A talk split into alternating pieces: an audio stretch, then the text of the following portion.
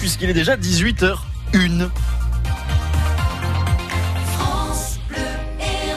18h01, l'émotion des syndicats de police ce matin à Montpellier, Sophie Eichen. Près de 400 agents se sont rassemblés devant l'hôtel de police en réaction après le suicide d'une capitaine hier au commissariat avec son arme de service.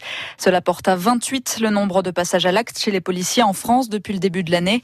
David Léraud du syndicat Alliance appelle à des états généraux de la police. La recueillement et la solidarité se sont exprimés. Maintenant vient le temps de la détermination et de l'exigence face à ce fléau du suicide qui ne doit pas être une fatalité. Ce n'est pas un suicide de plus.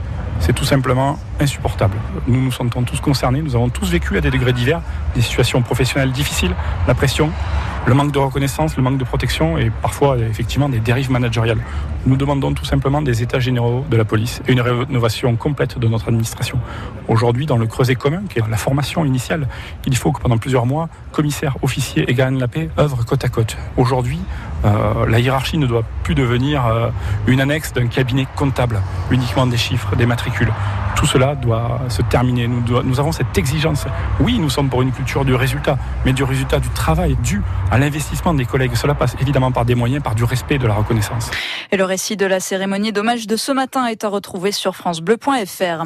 Trois personnes secourues par les pompiers cet après-midi à Valras-Plage. Un père et son fils, âgés de 40 et 13 ans, se trouvaient à une trentaine de mètres du rivage quand leur embarcation s'est retournée. Un ado de 17 ans a tenté de les secourir. Les sapeurs-pompiers les ont sauvés de la noyade. Tous les trois ont été transportés au centre hospitalier de Béziers en hypothermie. Il faut dire que la température de l'eau à Valras ne dépasse pas les 14 degrés. L'un des enfants blessés après la chute d'un arbre hier dans le Tarn-et-Garonne a été amputé d'une jambe. Il est âgé de 8 ans. L'autre garçon âgé de 7 ans est lui aussi hospitalisé. Leurs jours ne sont plus en danger. L'enquête a débuté pour comprendre comment et pourquoi cet arbre, un marronnier centenaire, a chuté. En attendant, il est encore trop tôt pour se mettre à, contrôler tous les arbres de l'académie. C'est ce que disait la rectrice en visite sur place ce matin. Une enquête est ouverte à Agde après la découverte euh, cet après-midi d'un handicapé mort en pleine rue. Ce sont des passants qui ont retrouvé le corps sur le trottoir, rue de l'égalité. La victime, un homme de 64 ans, avait pour habitude de circuler dans la ville avec son fauteuil roulant électrique. Alors a-t-il fait un malaise? A-t-il été poussé? Toutes les pistes sont envisagées. Une enquête est en cours. Une autopsie doit être réalisée dans les prochains jours. Une dizaine de personnes interpellées à 7 après un violent homejacking. Les faits remontent à fin février. Deux personnes âgées avaient été agressés chez elles et dépouillés de leurs bijoux, argent et voitures. Après deux mois d'enquête, les policiers ont arrêté les braqueurs présumés. présumés. Trois d'entre eux ont été mis en examen, notamment deux mineurs de 17 ans déjà connus pour des vols et des violences. Ils ont été incarcérés. Denis Baupin perd son procès en diffamation. La justice relaxe aujourd'hui des journalistes de France Inter et Mediapart. Ils étaient poursuivis pour avoir donné la parole à des femmes qui accusaient l'ex-député écologiste d'agression sexuelle et de harcèlement. Le tribunal de Paris relaxe également les accusatrices de Denis Baupin. Lui est condamné à verser 500 euros de dommages et intérêts à chacun des prévenus pour procédure abusive.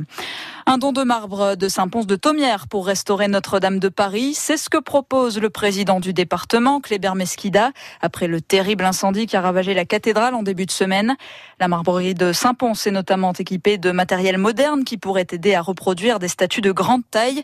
Plus d'informations à retrouver sur francebleu.fr. Et puis attention, perturbations si vous avez prévu de prendre le train à Montpellier. Et eh oui, c'est la grosse pagaille pour ce week-end de Pâques. Aucun TER entre Nîmes et Montpellier. Tous les TGV, Ouigo et Intercité déviés à la gare sud de France. La faute à des travaux d'aiguillage dans le secteur de Lunel. Et justement, l'année 2018 aura été l'année de tous les records à la SNCF, en particulier chez nous, en Occitanie. Presque 14% de retard. En cause, pas mal d'effondrements de talus et des infrastructures vieillissantes. Et puis, les inondations meurtrières dans l'Aude en octobre dernier avaient coupé plusieurs lignes ferroviaires. Une centaine de lycéens sétois et montpelliérains ont eu droit à un cours privé avec François Hollande ce matin. L'ancien président était en visite dans l'Hérault aujourd'hui. Il a longuement échangé avec ces jeunes à propos de l'Europe, des Gilets jaunes ou encore de l'exercice du pouvoir.